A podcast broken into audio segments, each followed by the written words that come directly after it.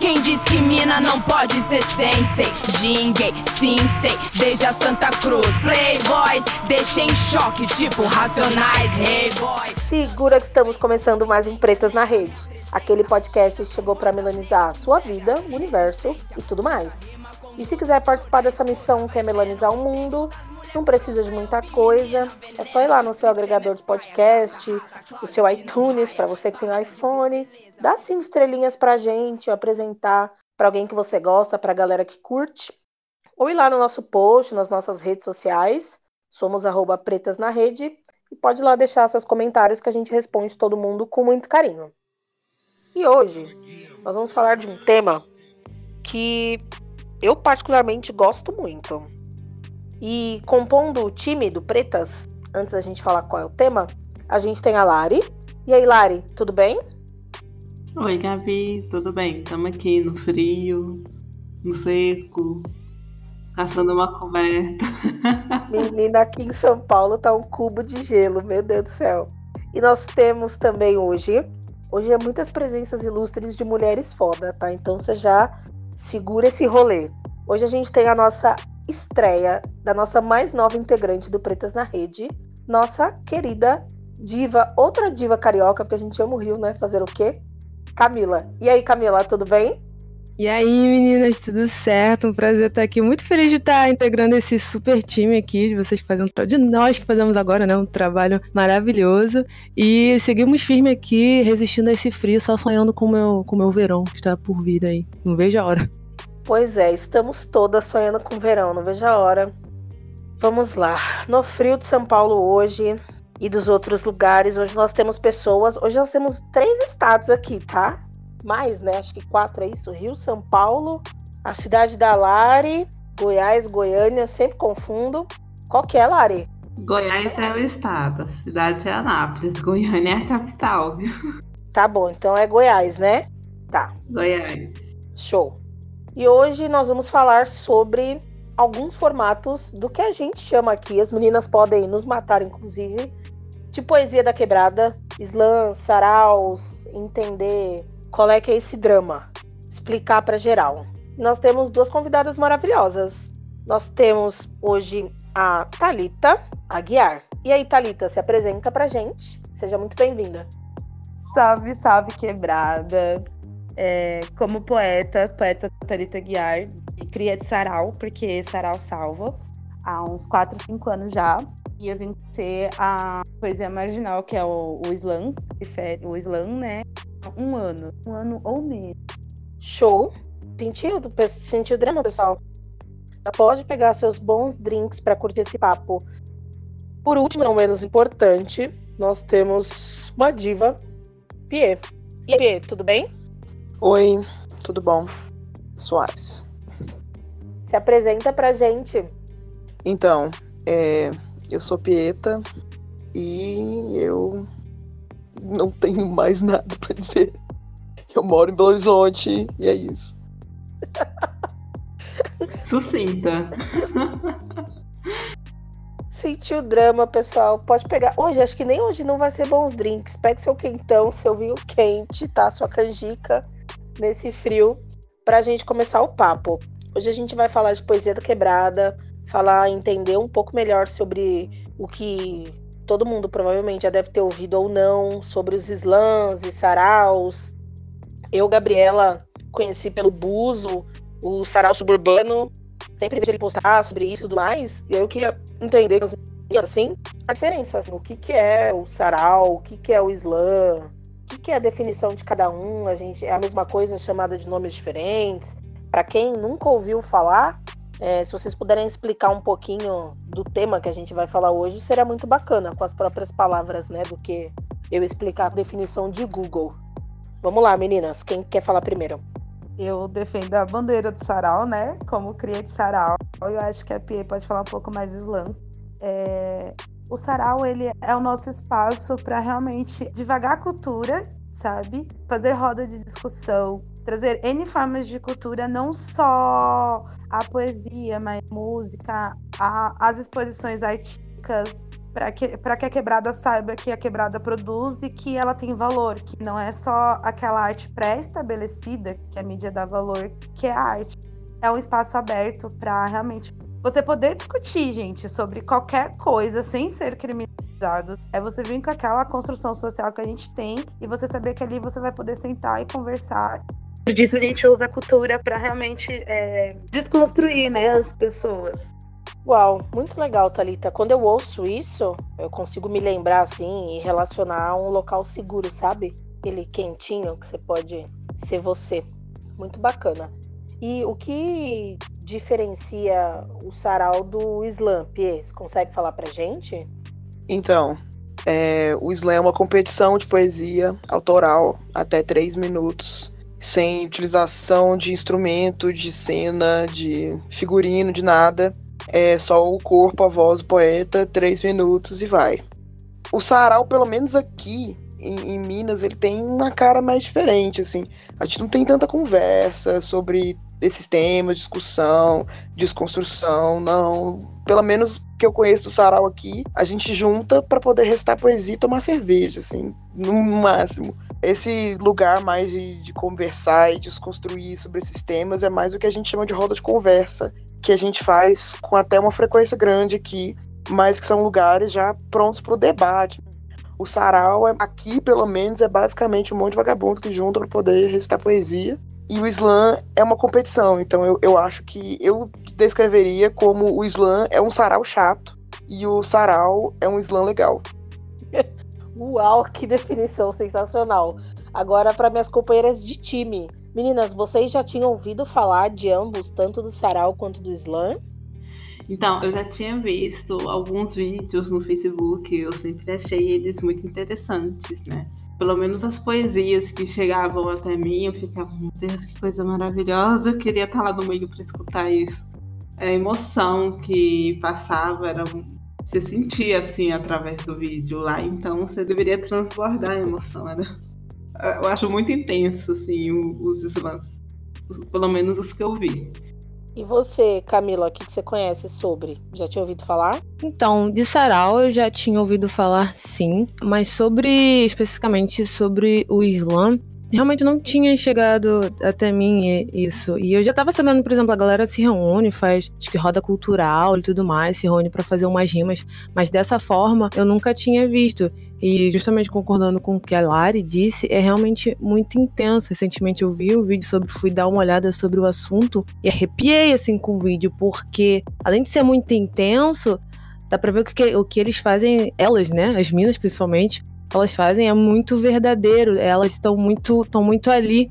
Então, por ser tão verdadeiro, acho que é o que deixa ainda mais intenso e ainda mais interessante cada palavra que tá saindo dali, a verdade, a verdade delas, né, que elas falam ali, botam para fora para todo mundo saber.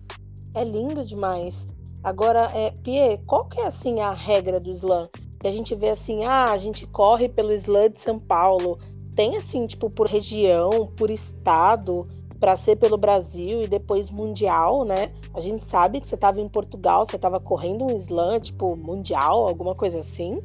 Então, o slam começa com os regionais, que pode acontecer na sua casa, na rua, no boteco, em qualquer espaço da cidade. Esses slams, para eles entrarem para a competição mesmo, primeiro você tem que fazer cinco edições do slam, e aí você começa a concorrer vaga para o estadual. E aí no final do ano você faz a final do slam, que todos os campeões daquele slam local competem para sair um finalista. Sai um finalista de cada slam. Os finalistas de todos os slams da cidade vão competir o estadual, que vem outros, outros campeões de outros slams de outras cidades também dentro do estado. Do estadual saem um ou dois campeões que vão pro nacional, que é em São Paulo, do Nacional sai um campeão do país que vai competir o Mundial, que é em Paris, na França, que é onde eu tava em maio. E em Portugal eu fui só visitar uma amiga minha e fiquei presa depois que eu perdi o voo. Mas é, o Mundial da Poesia acontece na França, chama Copa do Mundo da Poesia e rolou em Paris em maio, finalzinho de maio. Caracas, que sensacional! Meu Deus. E meninas, aí primeira perguntinha para vocês. Como que vocês se viram ou quando vocês perceberam que são poetas? Que aqui vai ser só pergunta fácil, assim. Só fazendo adendo, que eu não sei se em BH já tá assim, mas aqui em São Paulo, por, gente, por exemplo, a gente tem muito slam, a gente tem mais de 50 entre os curtinhas, que são poesias até 10 segundos, poesias longas, que são poesias até 3 minutos. E tanto que a gente teve que é, fazer em grupos, os, os, municipais estão mandando, os zonas municipais estão mandando os poetas, e a gente fazendo por zona. Por exemplo, a Zona Oeste, agora próximo sábado, dia 13 ou dia 14. Para daí, então, a gente poder mandar um poeta para concorrer por SP, que é o estadual, porque aqui abriu muito a cena de slam. E a gente tem muito poeta, a gente tem muita gente na cena, assim, maravilhosa. E aproveitando já para responder a pergunta, como eu conheci, que era como eu conheci, agora eu não lembro. A pergunta, Gabi, me lembra aí? É, como que você se viu ou se identificou como poeta? Quando que você percebeu que você era poeta? Porque é um dom, tá bom que se você, não sei se a palavra correta seria praticar, você vai ficando melhor nisso, mas eu vejo muito como um dom. Tem gente que tem um dom para poder versar, abrir o peito, colocar em palavras sentimento, que é algo muito difícil de se fazer, até para escrever eu já acho difícil, imagina falar. Como que você se descobriu poeta? Eu, eu realmente eu conheci no sarau e por essa, essa questão de desmistificar a ideia de que a poesia era só aquilo que Drummond falava, sabe? Não, a gente tem a poesia, a gente sente o que a gente sente a poesia. É, realmente, é, a, a, nossa poesia é isso, é tipo, eu, eu vivi isso, eu, eu, passei por aquela, por algo ali no meu dia e eu coloquei isso no papel. Isso é a tua poesia, isso é a poesia que você. E foi assim que eu aprendi no sarau. Olha, você sente e tá tudo bem. E se você sente, você pode falar. E daí vira poesia. Foi quando eu me descobri poeta que chegaram e falaram, gente, a hora que você tá sentindo, põe isso no papel que você vai ver que vira e vira. Lindamente. Uau. Eu fico chocada, porque para mim é muito difícil. Eu acho que eu nunca pensei nisso. É, quando mais nova, eu, Gabriela, né? A gente tinha um grupo musical e a gente gostava muito de escrever música, né? Rap, essas coisas. E naquela época até fluía, mas acho que depois perdeu. Se eu tivesse que tentar de novo, nem sei se ia sair alguma coisa. Mas e para você, é, que tem uma dinâmica diferente, de ter que caber em X segundos, de falar algo melhor que a outra pessoa tá falando. Inclusive, uma segunda pergunta, né? A primeira, como que você se descobriu poeta? E em segundo, como que é mensurado quem ganha no Islã? É baseado em quê? A métrica. Então, no Islã, quem ganha é quem toca o jurado, não tem nenhuma regra para poder medir a poesia do outro em técnica, não. Os jurados decidem quem ganha baseado no quanto o que você falou tocou o jurado em questão. Então são cinco jurados, eles dão as notas de acordo com o tanto que o poema chegou neles, assim. E eu não faço poema pensando no tempo do slam, não faço poesia pensando se eu estou escrevendo alguma coisa melhor que o outro. Jamais faço poesia pensando assim, não, essa aqui eu vou competir o slam tal com ela. Já, nunca, porque se eu fosse fazer poesia assim, eu ia entrar em depressão e morrer em pouquíssimo tempo. Porque o slam, como qualquer competição, qualquer coisa que seja competi competitivo, o slam pode te adoecer da mesma forma. É, não, não, não é uma coisa que, que eu penso assim, para quando eu vou escrever, se eu tô ficando melhor, se eu tô escrevendo melhor, se eu tô fazendo poesias melhores. Eu não diria que a gente vira um poeta melhor com o tempo. Eu diria que a habilidade de escrita melhora com o tempo. Mas a sua escrita não é a sua poética. A sua poética vem de você. Não tem como você ser um poeta melhor ou pior, tem como só você ser poeta. Agora, habilidade de escrita é prática e tempo. E você conseguir você se ler, você se ouvir, você saber identificar quais são os pontos fortes e fracos do seu texto, mas isso vem no automático, pelo menos para mim vem no automático. Eu não sento para poder ficar vendo se minhas frases estão fazendo sentidos muito complexos no, no, contexto todo do texto. Na verdade, eu escrevo poema tipo meio que vomitando assim, eu não mexo no poema depois. Se ele ficou bom, eu recito, se ele não ficou bom, eu recito da mesma forma. E às vezes eu me arrependo, acontece também. Até porque essa pergunta mesmo de como é que a gente se descobre, se descobre poeta, toda vez que eu tenho que responder isso, para mim é um paradoxo. Porque é um paradoxo. para mim, eu, eu, nunca me descobri poeta, eu sempre fui. Desde que, antes de eu aprender a ler, eu já fazia poesia, porque eu já tinha uma mania de ficar falando horas sobre as coisas sozinha e divagando sobre o universo com rima, sem rima, sei lá. Eu lembro de uma das minhas primeiras memórias era isso. Então não teve esse momento mesmo de descobrir poeta, de descobrir a poesia. Eu nunca li grandes poetas, eu não li poesia clássica, eu não, não tenho esse contato com a poesia para achar primeiro que a poesia era aquilo, depois virou outra coisa. Eu sempre tive esse formato de fazer texto, desde que Caraca. eu me entendo. Que lindo! Assim, é, o texto não mudou durante o tempo, foi ficando melhor porque a minha capacidade de escrever foi ficando melhor.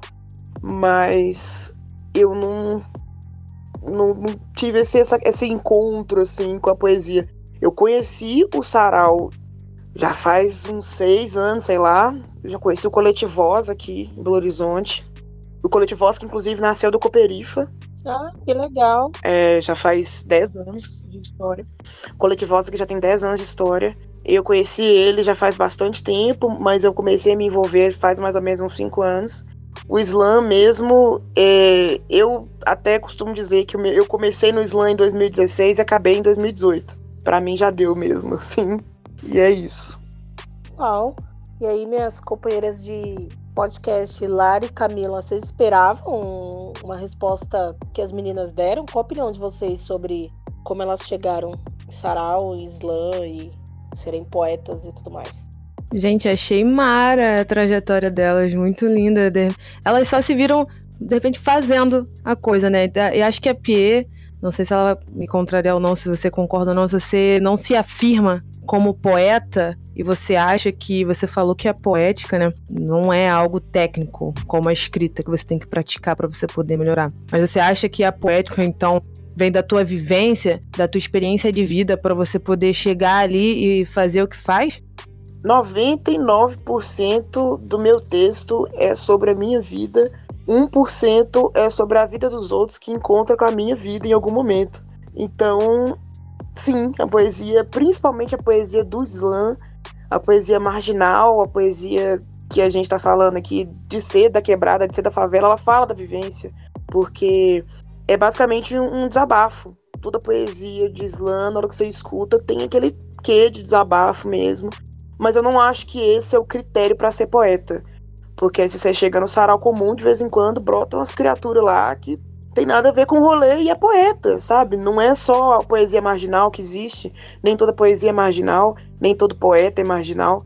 Então, não é critério para ser poeta falar da própria vivência estritamente. Tem muita gente que faz poesia de inúmeros formatos diferentes, de inúmeras formas diferentes, com vários temas diferentes, e é isso que enriquece tanto o contexto da poesia. Caraca. Mas no meu caso, e no meu caso em particular, eu falo muito de mim e eu falo muito do mundo em volta de mim e como o mundo me transpassa e etc. Na verdade, eu não tenho um grupo de temas em que eu escolho, não. Eu falo do que me der na telha, na real. Isso só acaba sendo basicamente isso. Uau. Só chega e sai ali na hora, né? Achei uma também quando vocês comentaram também sobre não ser tão fácil de a Gabi também falou sobre de repente não ser tão fácil de chegar e simplesmente jogar no papel, né? O que a Thalita comentou também sobre o sarau. Mas acho que às vezes, quando você tem, de repente, muito para falar, muito acumulado dentro da gente, você acha um meio de se comunicar, seja em poesia, seja música, seja qualquer outro meio. Acho que às vezes fica fácil, né? De, de, de falar o que tá dentro de você. Acho que às vezes só flui e sai, né? Não, pra mim é super fácil. Na real, o difícil para mim é não fazer. Caramba. E para você, Thalita, é o mesmo sentimento de transbordar? Sim, sim, total. É, porque é isso, tem muito disso da gente expor o que a gente tá sentindo, gente. Não é questão de métrica ou de ali a letragem perfeita, é o que a gente tá sentindo. E só vai, vira poesia. E é aquilo, toca quem quer, entende quem quer, quem não quer. Quem não sentiu, não sentiu. Tem muito critério. E meninas, é, como funciona o cenário feminino, tanto o sarau quanto o slam? A gente tem homens e mulheres fazendo, né? É, aí para Pie, a pergunta seria: a competição ela é feminina e masculina ou é no geral independente do sexo? E no sarau a gente tem mais Sim, vocês entendem que tem mais homem ou mulher? É, como é ser mulher nesses ambientes, né? Vocês entendem que é uma fala diferenciada, um olhar diferenciado, porque querendo ou não, pelo menos no cenário brasileiro, o país que a gente vive ainda mais nesse momento, é muito difícil ser mulher, né? Já é difícil normalmente, nas nossas circunstâncias pior ainda. Como é que vocês veem isso? Aqui em Belo Horizonte, é, a gente só tem um slam totalmente feminino, que é o slam das manas, que é até organizado pela minha irmã. Que também tem o sarau das manas, que é um sarau em que todo mundo pode estar, mas é voltado para as mulheres. As competições estaduais, nacional, mundial, elas são sempre abertas para todos os gêneros, não, não é só feminina ou só masculina, não. Mas existem planos de fazer o Mundial das Minas, também o Nacional das Minas e o Mundial das Minas, que é mais voltado para as mulheres mesmo. Eu vejo uma cena muito favorável, pelo menos aqui em BH. A maioria dos poetas são mulheres. Tudo é lugar tá lotado de mina fazendo, acontecendo. Tem a. Até na, na cena do rap mesmo, tem a, a Batalha do Viaduto pra cá, que esse ano só Mina ganhou até agora, todas as edições. Então eu boto muita fé que a cena tá favorável demais para as mulheres, aqui Belo Horizonte, pelo menos. Aqui em São Paulo é a mesma, é a mesma coisa. A gente tem o Islã das Minas, a gente tem a Batalha Dominação, que é a São de Minas também. Mas assim, os lãs são mistos, não tem, não, eles não diferem por sexo. E a, gente segue, a gente tem muita poeta, muita poeta ocupando espaços. A gente tem a maioria das poetas que correm hoje nos slams aqui, elas são poetas que levantam sarau, são poetas que levantam o próprio slam, enfim, só Minas. E realmente é o espaço que a gente está tomando e que está sendo muito lindo, porque, mano, a Mina tem muito o que falar e tem que ser muito escutada acontece, eu não sei se em BH tem, mas acho que tem, porque são movimentos, né, regidos por humanos, de não ter uma briga, mas às vezes tem um macho que chega ali meio exaltado, meio querendo privilegiar espaços, como a gente tem um slam aqui muito conhecido, com macho, teve uma época com homem fazendo isso, é, dando vagas para recitar, tipo, para correr só para os homens e amigos. Mas são coisas que passam, porque além de poetas, são pessoas que são militantes e que sabem que isso não tá certo, sabe? Então sempre acaba se arrumando, a cena sempre acaba se arrumando. Nossa, é, aqui em Belo Horizonte essas fitas não passa de jeito nenhum. Da gente interromper a pessoa mesmo no meio do poema dela e falar, mano, você tá todo errado na vida e a gente não tolera isso aqui, sai andando. Então, é porque aqui em Belo Horizonte também tem um rolete que a cena todo mundo se conhece. Então, a pessoa que faz o slam, por exemplo, o slam das manas, também está presente nos outros slams. Então, você pode procurar entrar em contato com o slam das manas e ser atendido pela menina que organiza o slam Vô Amor, porque a gente está tudo conectado, assim. E isso não é uma panelinha, não, viu, gente? São todos os slams da cidade, os saraus da cidade. A gente teve a Camila Félix, que fez um livro chamado Mapa dos Saraus, que é basicamente um mapa de todos os saraus e movimentos de slams que está sendo atualizado na internet periodicamente, assim que surge um novo, assim que acontecem mais movimentos, porque aqui é tipo uma rede zona grandona. Então, se acontecer de chegar um machão querendo botar a banca lá no slam tal, fulano de tal, a cidade inteira boicota. Então. Que legal! Aqui em Belo Horizonte, como a cena é menor que São Paulo, a gente tem uma possibilidade maior de ter esse olhar mesmo, assim.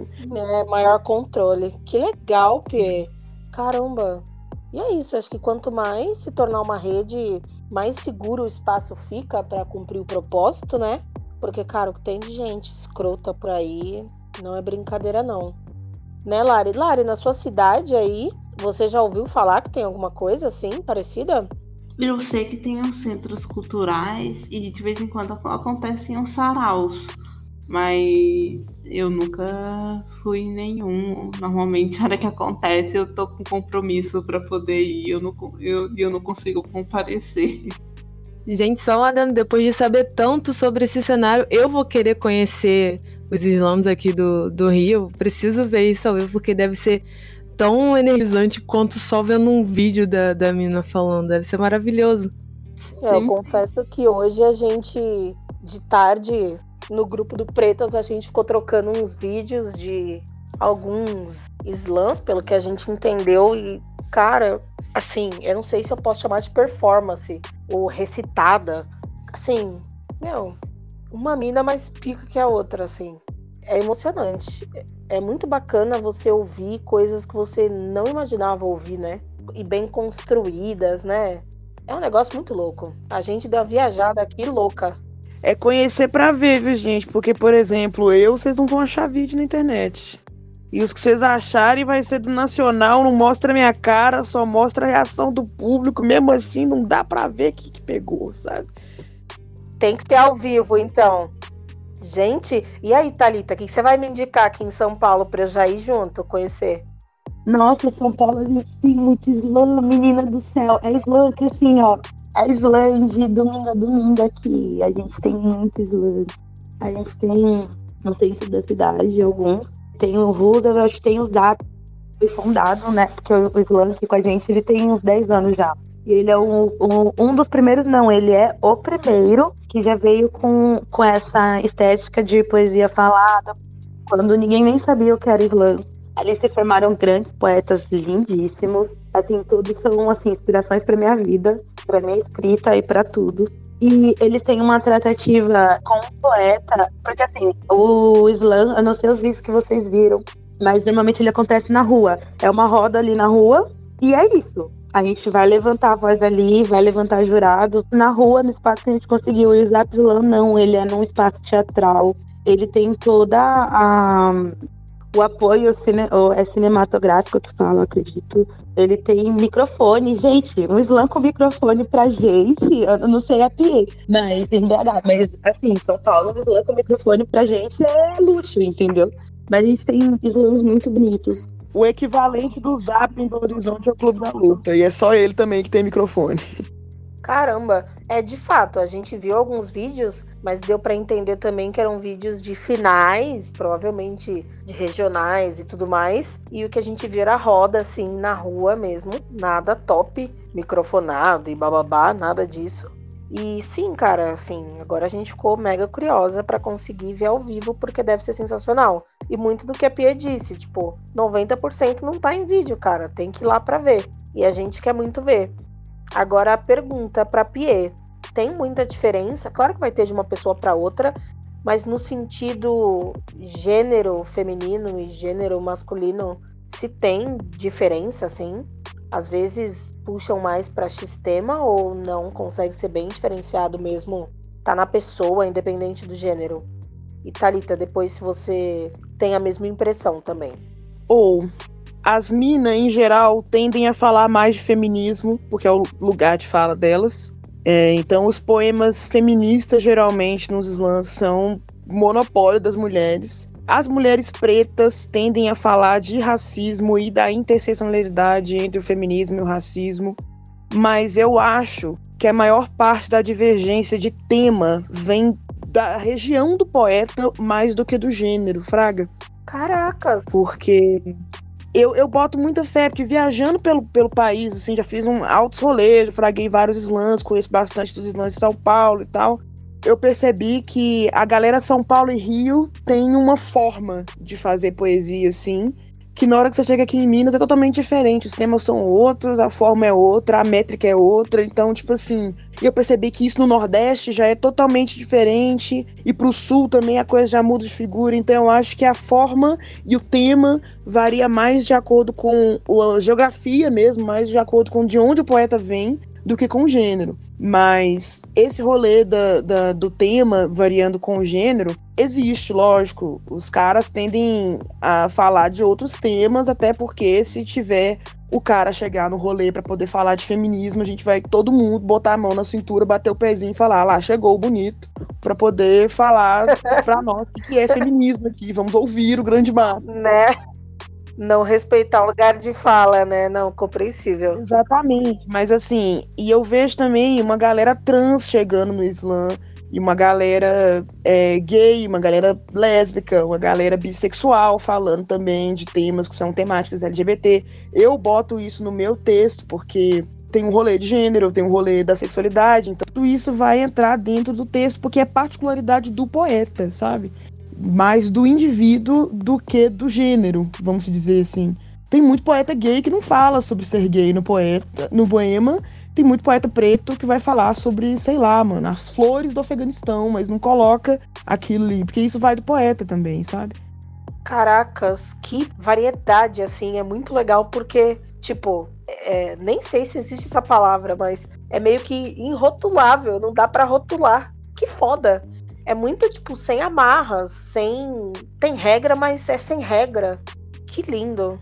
Poucas coisas hoje em dia conseguem ser assim, né? Tipo, quase nada. A gente vive nesse inferno de cercadinho, de tudo ter nome. Muito legal, cara.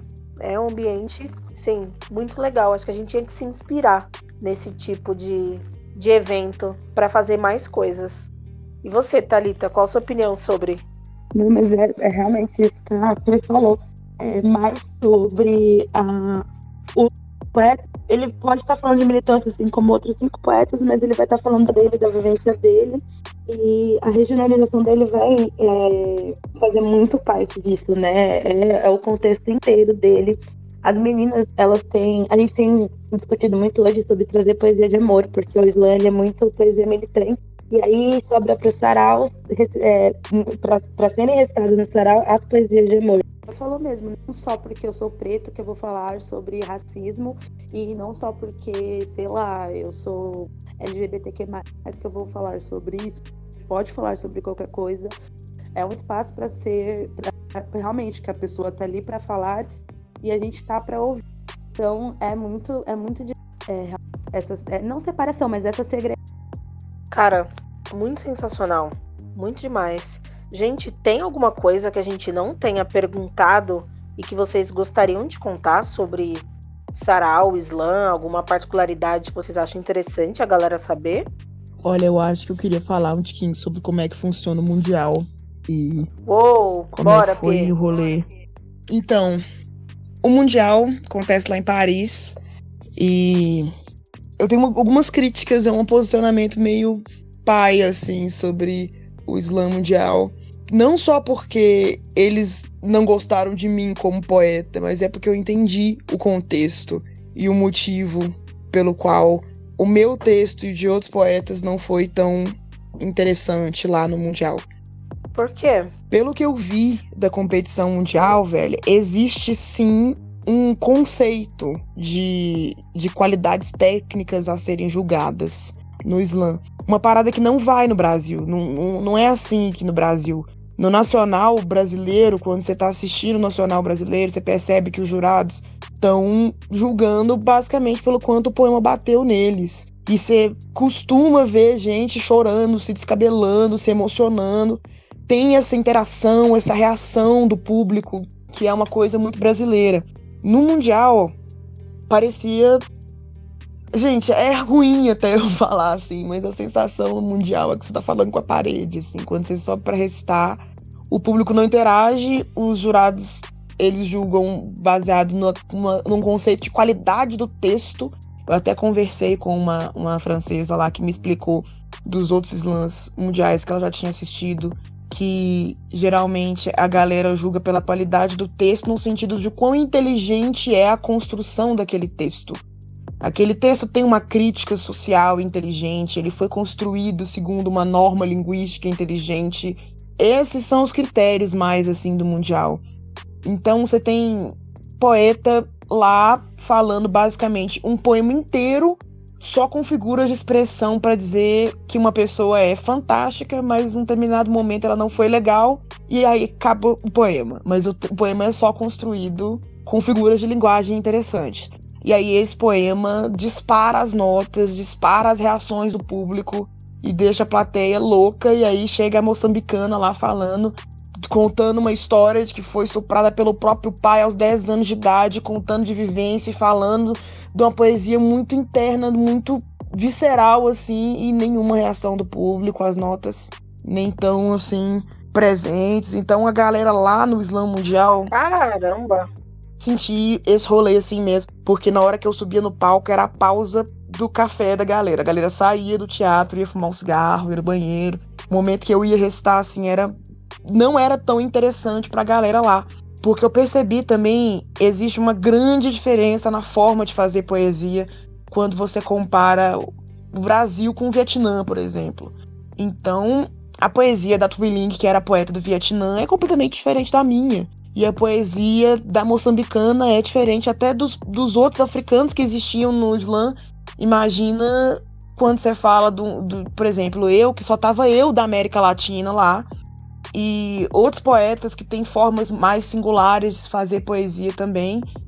Infelizmente, galera, essa galera toda rodou no Islã, todo mundo, Japão, Vietnã. Caracas! Todo mundo, assim.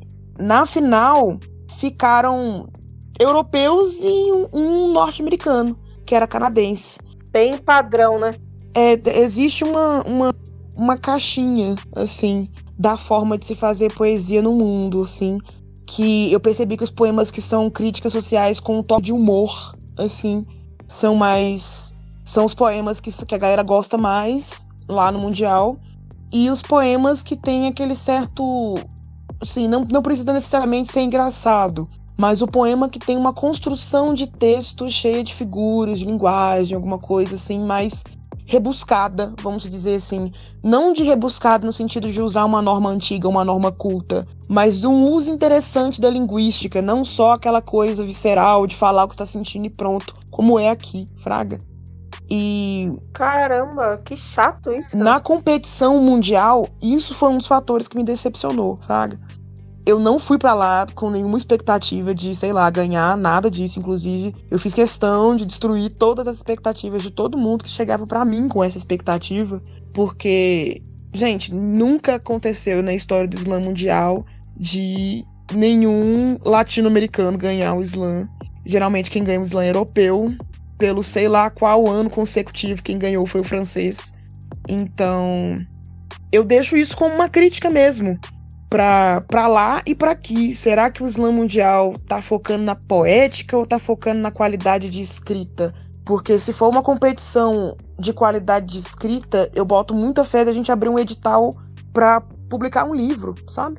Que é melhor do que você deslocar poetas do mundo inteiro para fazer uma competição de Islã falado e não querer saber da vivência deles. E eu deixo uma crítica também para o Brasil, porque eu vejo muito um cenário muito competitivo no Islã. Competitivo no sentido de eu quero escrever melhor que o fulano de tal ali para eu ganhar dele no Islã tal, porque eu quero ir pro Nacional e eu quero ganhar o Nacional, porque eu quero ir para a França, como se isso fosse o topo do mundo. E a gente tá furando o olho um do outro aqui no Islã. Existe uma cena meio bruta mesmo do Islã aqui. E eu acho que isso é bobagem da nossa parte, porque o Islã Mundial não é o topo do mundo.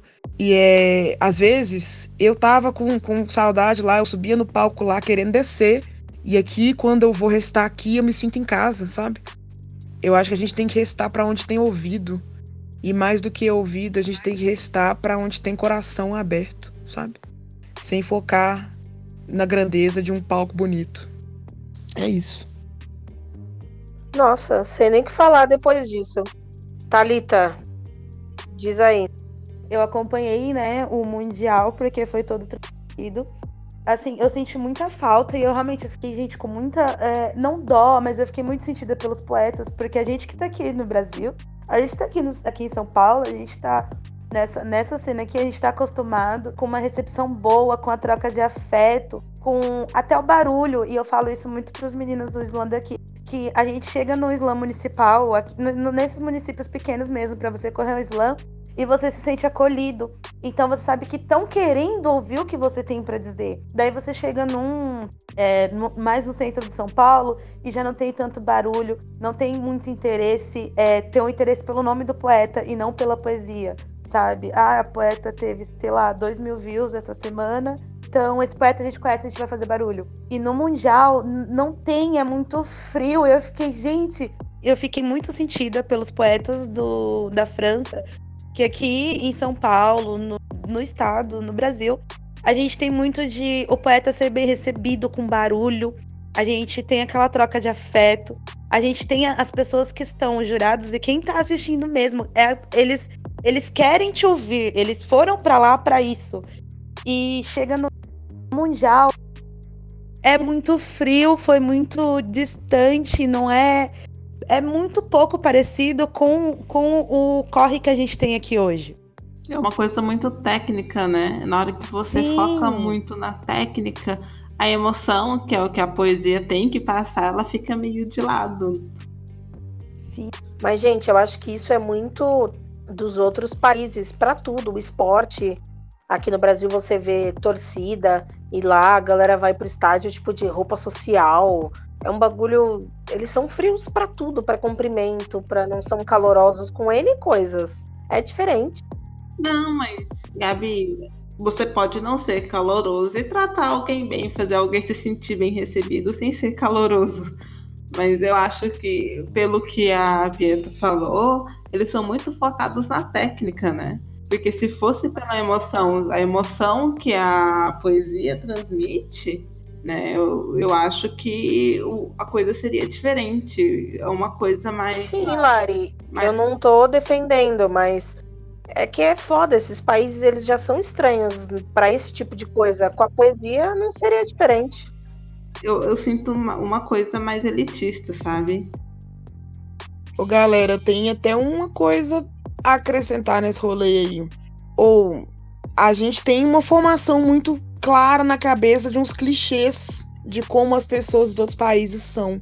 Eu não acho que isso seja um reflexo da personalidade geral no modo de construção social dos outros países, não. Eu acho que o que eu senti no Mundial lá foi uma forma de fazer poesia típica da França típica da maneira como que os jurados, as pessoas que estavam julgando e as pessoas estavam ouvindo, como que elas são acostumadas a fazer poesia. Porque na hora que tava no palco lá, velho, o norueguês fazia rap, tá ligado? E o cara do Japão falava sobre sentimento de uma forma muito, muito, muito, muito intensa. E na hora que acabava o slam, sentava todo mundo na mesma mesa de boteco pra tomar cerveja e falar fiado. Então não, não é uma coisa muito que vai da frieza de como as pessoas estrangeiras são.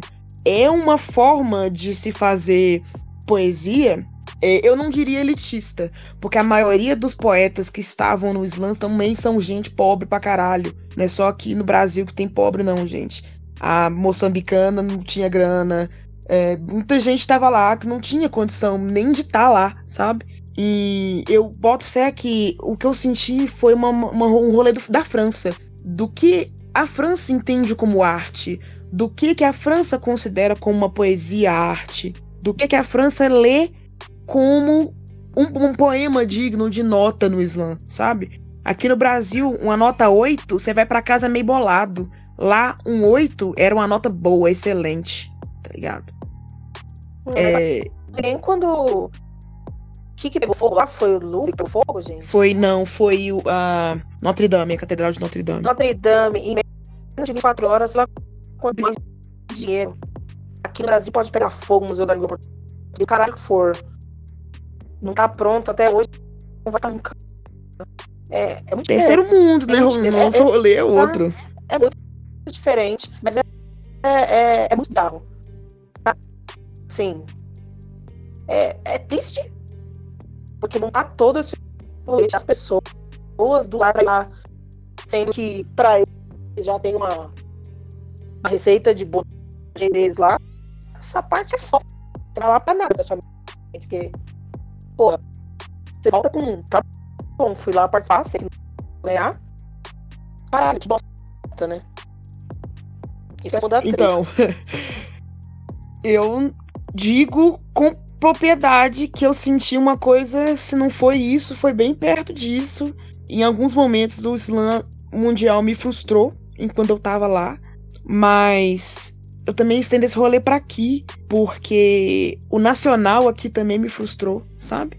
Quando eu saio daqui de Minas e vou pra São Paulo, eu percebo uma cena que também não é tão acolhedora pra mim em alguns pontos, por mais que eu admire tremendamente muitos poetas de São Paulo, por mais que eu esteja hoje em dia eu tenho amizade com os poetas de São Paulo, mas no slam em São Paulo, no nacional, existia uma forma, uma caixinha também de se fazer poema, de temas, de formas, de métrica, de, de lírica mesmo, que já era uma receitinha de bolo, assim, para poder ganhar nota no slam. E um dos meus poemas no slam nacional, não sei se vocês- viram, se alguém acompanhou, Um dos meus poemas do Nacional, eu escrevi lá, a maioria dos textos que eu recitei no slam, eu escrevi lá em São Paulo. Um deles, que foi na final, eu terminei ele minutos antes de entrar no palco e falava sobre o slam. Por que, que existe essa forma, essa, essa coisa caricata de se fazer slam com tal coisa? Por que, que na hora que você tá falando do que você viveu ali, do que você comeu na janta ontem, a, reação do público não é, mas na hora que você fala Rafael Braga, todo mundo grita, na hora que você fala de Marielle, todo mundo grita, na hora que você fala de tema tal, pessoa tal, assunto tal, porque eu vou falar de racismo, vou falar disso, vou falar disso, disso, disso. Por quê? Porque isso dá nota. Porque eu percebi que o jurado quer ouvir isso, então eu vou falar o que ele quer ouvir. Isso não é só lá na estrangeira que tem, não. Fraga. E rolou isso. Eu sinto muito isso aqui no Brasil também. Aqui a gente tem muito de, agora, principalmente que né, o slam deu um boom, olha, o slam está acontecendo. De as pessoas, os poetas estarem indo com métrica e punchline contada, que é para ganhar 10. E, tipo, a poesia não é para isso, sabe? É, a, gente, a gente tem outros interesses. É pelas crianças, é pela educação, é pelo bem de outras N coisas, pelo bem da nossa saúde mental. Se eu tiver que cronometrar, gente, o meu sentimento na punchline ali para ganhar 10 para poder ser reconhecida, é, o que, que eu tô fazendo do rolê? É, o que vocês dariam para quem gosta de transmitir sentimento, que tá afim de conhecer, como que começa? Que, que dica vocês dariam? Eu diria, fuja para as colinas e vai no sarau. Ai, que ótimo. E você? você, Thalita? Ai, gente. É porque é difícil não dizer outra coisa, sabe? Eu não sei se porque a cena ganha uma visibilidade um pouco maior, mas realmente é tipo, gente, só sente. O que você sentiu tá certo, como você sentiu, como você escreveu.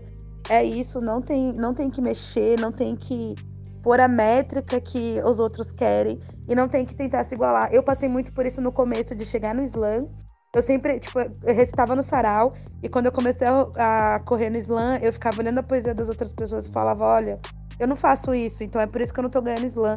Eu preciso fazer isso, só que não, você tem que fazer, é o seu, é por você e pelos seus ideais. Então, não vale a pena tentar se enquadrar no que estão fazendo, sabe? Ótima dica. Ou, é, eu diria até que é fácil para mim falar não faça poema como fulano de tal, porque hoje em dia eu virei uma referência, tem gente fazendo poema se inspirando em mim. E é lógico que a gente vai criar uns heróis mesmo pra gente dentro da cena e vai querer colar junto, saber como é que é, beber de canudinho o conhecimento da pessoa. Isso acaba moldando um pouco a nossa poesia. Lógico, Aqui em Belo Horizonte eu tenho vários poetas que são referências minhas e o bom de Belo Horizonte é que BH é o lugar onde você senta na mesa para tomar uma breja com seus heróis, fraga. Então aqui eu tenho, lógico que no começo eu olhava para os poemas do João Paiva e ficava, velho, quando que eu vou escrever um negócio tão bom assim? Acho que eu nunca vou fazer uma coisa tão própria pro slam, tão boa assim, sabe? Mas o rolê não é esse, o rolê não é eu virar o João Paiva para eu poder fazer a mesmo, da, causar o mesmo efeito que ele causa nos slams. O rolê é você fazer o que você está querendo fazer de dentro do seu coração mesmo. Porque eu vou falar para vocês, na real, as vezes em que eu mais fui eu no palco foram os slams mais favoráveis para mim. Todas as vezes que eu tentei meio que mascarar o que eu queria dizer dentro de um outro formato para ver se eu me saía melhor, isso era bem lá no começo. Eu me lascava total no slam, porque slam é sobre verdade. E no dia que eu tiver no palco para fazer um slam e não tiver falando verdade, não tiver vivendo o que eu digo, eu posso acabar ali, não só com o slam, mas com a minha carreira, tá entendendo? Porque não dá para eu separar o palco e descer do palco e virar outra pessoa, tá ligado? Não tem a menor condição. Então, o que eu diria para quem tá começando agora, fi, é larga as máscaras, total. No palco ou não. É isso aí, se não for para se jogar de verdade, não jogue. Exatamente. Ou então fuja das colinas e vai pro sarau. Uau! Que tema, hein, gente? Muito bom gravar sobre coisas que a gente não conhecia e tem a oportunidade de saber um pouco mais. É, mas não acabou. Agora a gente vai para a melhor parte desse programa, que é o quadro Dica das Pretas. Relembrar e saudar quem veio antes Angela, Conceição, Carolina, Maria e Clementina.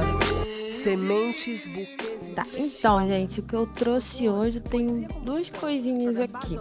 A primeira delas é um vídeo. É, é um vídeo de uma menina chamada Grace Neutral. Ela é lá de fora, ela é, é britânica. Aí o que acontece? Ela fez um vídeo, é até antigo o vídeo, pro canal, ID. Tem até o ID Brasil também, mas ela fez pro canal lá de fora. Onde ela mostra o contexto de beleza, só que no Brasil. Porque geralmente acho que quem tá de fora, olhando pro Brasil, sempre pensa num padrão ou num estereótipo só de beleza pra, Bunda. pra brasileira, né? É, exato. Bunda, peito daquele jeito. Mas aí ela vem e pega um outro contexto, mostrando que não existe só isso e que não devia ser só isso pra gente aqui, entendeu? Eu achei, achei maravilhoso, até porque ela leva uma outra perspectiva pra quem tá de fora também.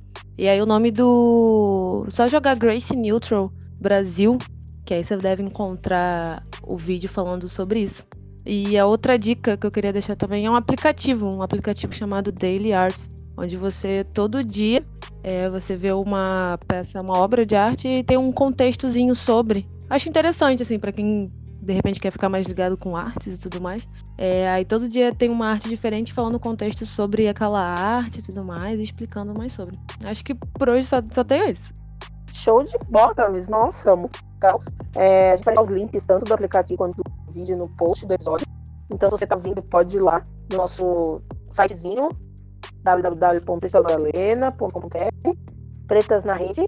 E do tema desse episódio vai achar o link com tudo isso que a gente tá falando. E aí, Lari, você tem dicas hoje? E hoje é catarse? Livrinhos? Mais um catarse. Então, hoje não tem catarse.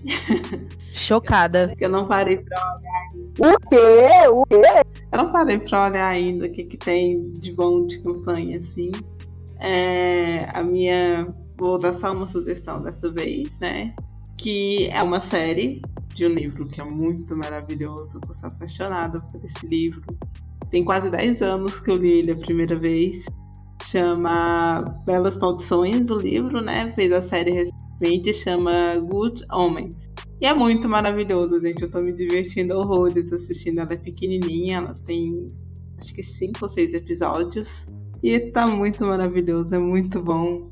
Que conta a história de um anjo e um demônio que moram na Terra. E aí eles descobrem que o mundo vai acabar. E aí, como eles gostam de viver aqui, eles vão fazer tudo para conseguir evitar que o fim do mundo aconteça. É muito maravilhoso. Ah, Lari, que diferente. Bacana. E aí, Pie, tem alguma dica pra gente? Então, eu indico todo mundo para acompanhar a Flip de Paraty, que vai começar amanhã até domingo. Eu vou estar lá e participando do slam da Flip. Que demais. É, e vai ter várias outras galeras muito interessantes também. Então, sugiro todo mundo procurar aí na internet a Flip 2019 e acompanhar lá. Começa amanhã. Amanhã cedinho, cedinho, tô indo para São Paulo para poder chegar em Paraty depois. Então, é isso. Ai, que maravilhoso! Tem anos que eu sonho em ir pra Flip. Eu ainda não consegui, mas ainda vou realizar esse sonho. Lari, vamos marcar de ir juntas então, porque eu também morro de vontade de ir pra lá. Pretas na Flip, quero, já vamos programar. Vai ser show, vamos, gente, só partiu. E a Thalita, tem alguma dica pra gente? É, falando na Flip, a gente tem o Poeta Evolution, tá lançando o livro dele também, é sensacional, que é A Travessia, se eu não me engano. Pesquisem, é um livro muito bom, ele é um poeta assim, sensacional também. E na, na Flip a gente vai ter Rafa Qual Ribeiro, é o nome do autor? poeta Evolution. Ao invés de Evolution, é Evolution. De São Paulo, ele é um menino novo, muito bom. Ele tá, tá com o lançamento desse livro agora. E o livro é sensacional. É a Travessia. Travessia, se eu não me engano. E Poeta King, que é uma mina preta, gente, maravilhosa. Vocês vão ver um vídeo dela. Dela tem bastante vídeo, porque ela já ganhou Guilhermina. Ela já ganhou alguns slams que tem uma visibilidade de, de vídeos realmente maior. E ela é sensacional. Obrigado pelas dicas. Minha dica para esse episódio são as batalhas de rima que tem no YouTube.